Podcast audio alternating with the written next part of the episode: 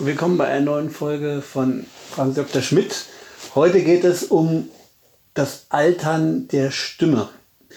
Steffen, die Popmusiker, die werden ja heutzutage immer älter und sterben nicht mehr in Drogentod oder weniger. Sie leben halt immer gesünder und so. Und ähm, das hat aber ein Problem, dass nämlich ihre, sofern es Sänger sind, äh, dass ihre Stimme halt zusehends mitaltert und äh, irgendwann können die dann gar nicht mehr singen oder wollen nicht mehr singen oder haben Angst davor und das bringt neue Probleme mit sich. Haben die eine Chance, ihre Stimme irgendwie zu trainieren?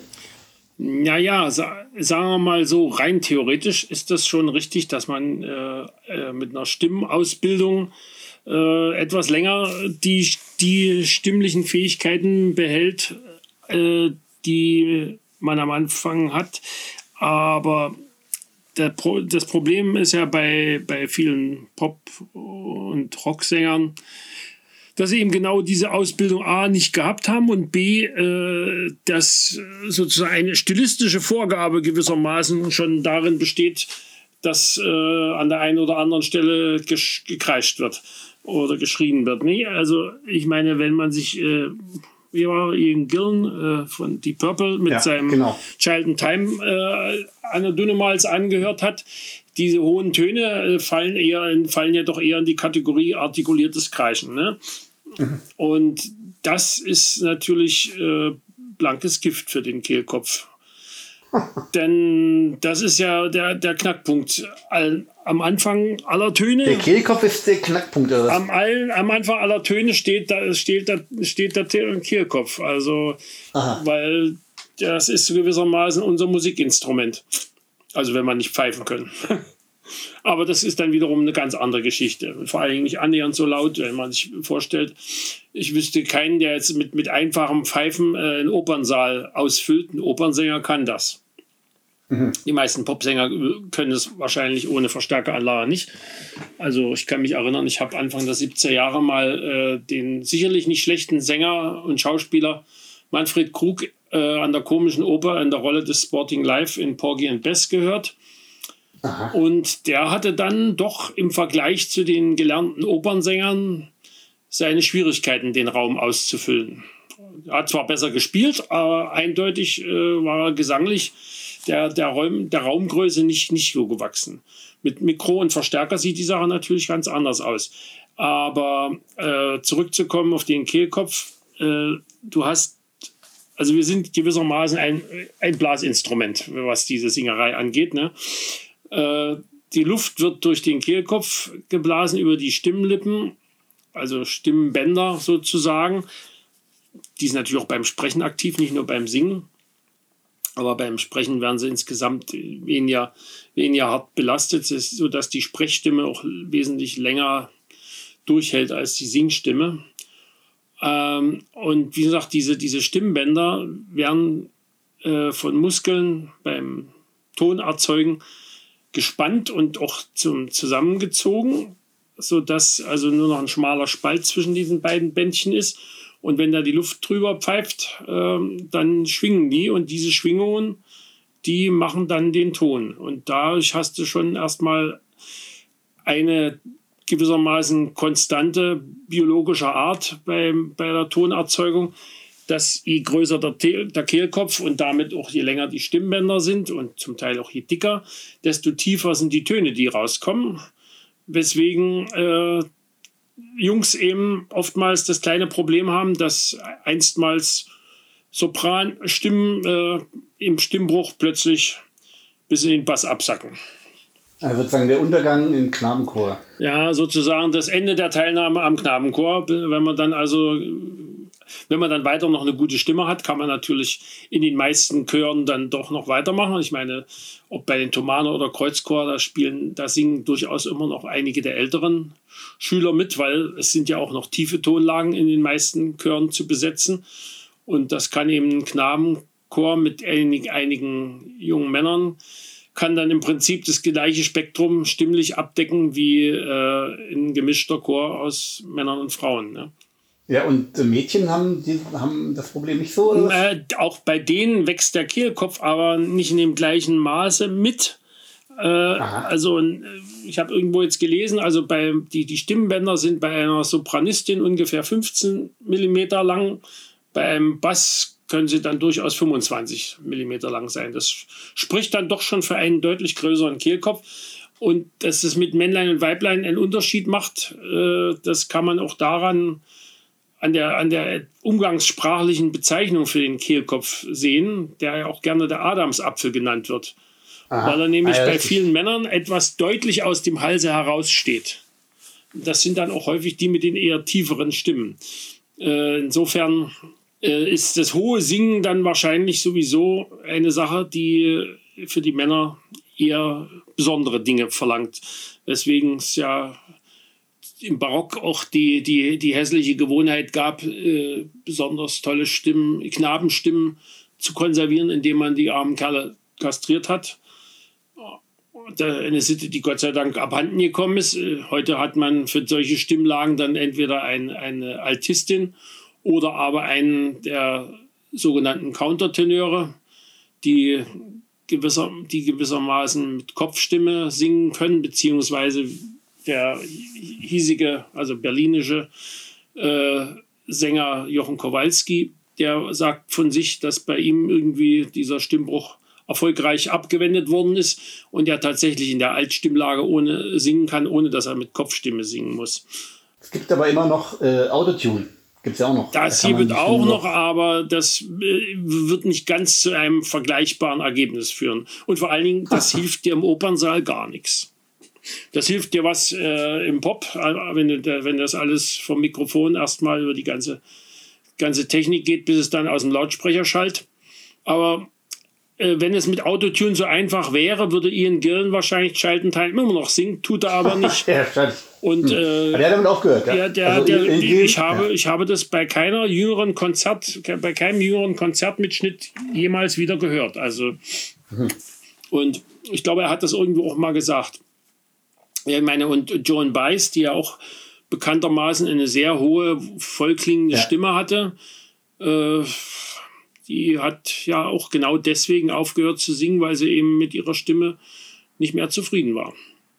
Ja, und Joni Mitchell auch. Und Joni Mitchell, ja gut, Joni Mitchell hat aus, aus anderen Gründen aufgehört. Die konnte zum Schluss nicht mehr, weil sie schließlich, schließlich einen Schlaganfall hatte. Äh, ja, zu, ähm, ich weiß nicht, es gab ein Konzert zu ihrem 70. oder war es sogar schon der 80.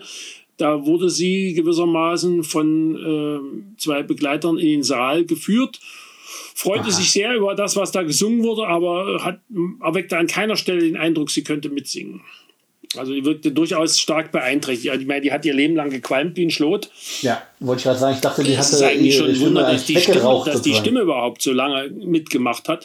Denn ich meine, auch die Alben noch aus den 90er Jahren oder auch den frühen 2000ern, die sind nicht mehr so klar und hoch wie ehedem, aber sind immer noch erstaunlich. Also äh, im Vergleich dazu würde ich sagen, ich weiß nicht, ob, ob, ob der gute, wie heißt er, äh, von Yes, der Sänger, John Anderson, ob der, ob der noch die, seine einstigen Höhenlagen erreicht. Ich meine, es gibt natürlich immer, auch im Pop gab es ja auch äh, zeitlang eine, eine, ziemliche Mode mit Kopfstimme zu singen. Äh, ich erinnere da an, an eine Band namens Uriah Heep, deren Background-Gesang gerne in Kopfstimme war was dann von der DDR-Band Pudis kopiert worden ist. Mhm. Wenn man Türen öffnet, waren das Türen öffnen sich zur Stadt oder so, äh, gibt es auch so eine äh, stark an Uriah Heeps Kopfstimmengesang äh, erinnernde Stellen. Naja. Aber noch ein, aber eine Frage, äh, die Opernsänger, also ich meine, singen die denn immer noch ohne Mikrofon, weil die ähm, im Theater scheint es mir jetzt sich durchgesetzt zu haben, dass eigentlich alle mit Mikrofonen unterwegs sind. Also außer bei, außer bei Musicals ist das bis heute nicht üblich. Nee. Also bei der so, Oper, ja? bei der Oper habe ich das noch nie gesehen. Ich gehe noch nicht so gar so oft in Opern, aber also ich war in der deutschen Oper schon bei, äh, was war es, Zauberflöte, die einige sehr anspruchsvolle Stellen hat. Also die, die Königin der Nacht mit ihren äh, Koloraturarien. Da ist also ziemlich, ziemlich extreme Spanne auch von den Tönen. Also die, diese, diese Koloraturen, also diese trillernden Verzierungen, die die da singen, sind ja in der Regel an der oberen Grenze der, der Stimmlagen. Wobei Mozart das nicht so schamlos übertreibt wie Verdi. Also über den hat ja George Bernard Shaw, der ihn aus welchen Gründen auch immer gar nicht leiden konnte, der neben seinen Theaterstücken jahrzehntelang sein, sein Geld auch mit Musikkritiken äh, verdient hat, die übrigens sehr lesenswert sind. Bedauerlicherweise ist auf Deutsch nur mal so ein Reklambändchen mit einer kleinen Auswahl erschienen, soweit ich mich erinnere. Äh, von dem gibt es ja die, die Feststellung, dass also das, das große Manko, womit Verdi gewissermaßen die Sänger kaputt macht, dieses wäre, dass er die, die, die Rollen fast alle in den extremen Rändern der Stimmlage äh, singen lässt. Also die, die Soprane und Tenor, Tenöre an der, an der oberen Grenze und die Bässe und Altistin an der unteren Grenze. Während bei Mozart, wie der gleiche äh, Shaw behauptet, äh, was er übrigens auch äh, Wagner zu, zubilligt, die Stimmlagen eher äh, an, der, an den Bedürfnissen der Rolle äh, ausgerichtet werden. Und die Ansprüche an die Stimmlagen. Ob das nun für Wagner zutrifft, kann ich nicht beurteilen. Ich habe in meinem Leben nur, nur einmal äh, den Tannhäuser gehört auf der Jugendweihefahrt. Das war das falsche Alter für eine so lange und so schwere Oper. Insofern bin ich etwas Wagner vorgeschädigt und kann die Begeisterung von äh, Shaw und ich glaube, Stephen Fry war auch, glaube ich, ein großer Wagner-Fan oder ist. Und habt ihr denn jetzt äh, in diesem Alter auch Bob Dylan gehört? Weil der hat ja scheinbar seine Stimme einfach mal so gewissermaßen gesetzt. Also praktisch das Altern und Ausschmürgeln seiner sowieso doch äh, gewöhnungsbedürftigen Stimme dann zum Markenzeichen herum. Also zum Raspel. Raspel-Markenzeichen. Also in, in, de, in dem Alter, als ich den Tannhäuser hörte, hörte ich noch keinen Dylan. Äh, mhm. Aus Gründen, die äh, etwas schwierig zu, nachzuvollziehen sind. Ich meine, heutzutage, oder ich meine, zu deiner Zeit haben 14-Jährige natürlich den ganzen Popkäse gehört. Aber ja, ich, haben die keinen Tannhäuser gehört. Ja, das, das äh, höchstens auf schulische Veranlassung. Da ist sowas sicherlich auch im Westen vorgekommen. Ja, richtig. Äh, so Theateranrechte und sowas gab es mit absoluter Sicherheit auch an, an den Westgymnasien. Nee, aber ähm, der, der Punkt war, ich, ich wohnte ja äh, zu der Zeit noch äh, in der tiefsten Provinz, zwar im, im, im Sendebereich des, des RIAS, äh, mhm. der vom Ochsenkopf aus uns bestrahlte und des Bayerischen Rundfunks. Aha. Aber ich habe zwei Jahre vorher, also 1965 oder so, oder vielleicht war es auch 66, eine der frühen Beatclub-Sendungen gesehen mit einem Auftritt der Lords und fand das so öde, dass ich gesagt habe, nee, mit dieser Beatmusik habe ich nichts zu tun. Und damit war auch der Dylan gleich tot. Und ich habe mich dann erst, als ich nach Berlin gezogen bin, so langsam an dieses ganze Zeugs gewöhnt und dann, äh, ja, also Dylan dann natürlich auch irgendwann gehört. Wobei ich sagen muss, äh, der, der, der Dylan der frühen Zeit, also noch die wirklich äh, hittauglichen Lieder geschrieben hat, ja, ja. der war vor allen Dingen dann gut, wenn andere Leute das gesungen haben, die singen konnten. Ja, ist richtig. Wohingegen ja, der alte Dylan, äh, der hat natürlich wiederum mit seiner schon fast toten Stimme wieder sowas, sowas äh, grenadenlos Authentisches, dass es schon wieder, wieder, wieder gut ist. Also ist ähnlich wie, wie die, die letzten Aufnahmen von, von ähm, Johnny Cash.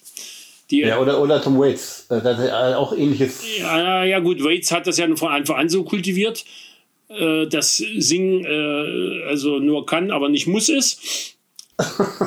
ja, genau. Also das sind ja eher, sind ja sowieso eher Sprechgesänge bei Tom Waits. Also ich meine, während das bei Dylan durchaus schon eine Art Singen ist. Also das kann man so nicht, kann nicht sagen, dass es jetzt keins wäre. Also äh, ich meine, um auf Joan Baez noch zurückzukommen, es gibt ja auch so ein, so ein Konzertmitschnitt, ich weiß nicht, ob der auch mal auf Schallplatte war, habe ich mal im Fernsehen gesehen, wo, wo die in jungen Jahren auf irgendeiner Tour zusammen auftraten. Das war hochinteressant, weil Dylan sang immer einen halben Ton neben, neben Joan Baez. Mhm und erst als er zur Elektrogitarre griff, äh, stabilisierte sich auch seine Tonlage komischerweise.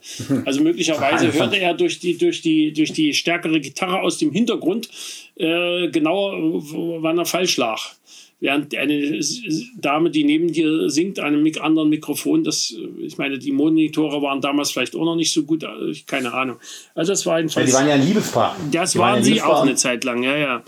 Ja, und äh, vielleicht hat, weiß es auch seine musikalische Lehrerin geheim, äh, geheimvollerweise. Ja, das weiß ich nicht. Also was das Singen angeht, war sie, glaube ich, erfolglos. Umgekehrt hat, hat sie sehr viel mehr davon profitiert, weil sie ja selber recht wenig geschrieben hat. Also sie hat ja doch vor ja. allen Dingen, sie war ja doch vor allen Dingen ein Interpret. So wie Joe ja, Cocker ja. zum Beispiel auch. Ne? Der auch bis zum Schluss sein, seinen Stil gesungen hat, aber da kam es auch nicht so auf die Tonhöhe an. Ja, richtig, das ist auch so äh, speziell. Ob, ob jemand ja. wie Klaus Nomi, wenn er, nicht, wenn er nicht frühzeitig gestorben wäre, in der Lage gewesen wäre, seine Tonhöhe zu halten, habe ich durchaus Zweifel. Eine sehr gute Frage. Und was sagst du zu Nina Hagen? Tja, ich habe die lange nicht mehr singen hören. Also ich meine, sie hat eine wirklich grandiose Stimme, mhm. aber einen ausgesprochen schlechten Geschmack, finde ich. das ist sehr gut zusammengefasst, ja. Abgesehen davon, dass sie natürlich äh, wirklich kaum, dass eine Kamera in der Nähe ist, eigentlich anfängt zu spielen. Ja, ja, richtig. Also die authentische Nina Hagen, ich weiß nicht, wer die kennt, äh, wahrscheinlich nicht sehr viele Menschen. Hm. Also ich hoffe, sie hat Freunde, die, das, die, die sie in authentischer Form kennen. Sonst noch was zu sagen? Nee, weiß nicht. Also wie also gesagt, mit der, ja, ja, die Länge reicht sowieso dicke. Ja, 15 Minuten. Jo. Das ist ausgezeichnet. Schaden können die Stimmbänder natürlich auch nehmen, wenn man äh, zu viel kreischt, wie das bei einigen Rocksängern und ja doch Fall ist. Und offenbar auch, wenn man zu angestrengt singt. Also mir ist zwar jetzt von Ian Gill nicht bekannt, dass er sich jemals seinen Kehlkopf wegen irgendwelcher Knötchen auf den Stimmbändern hätte operieren lassen müssen.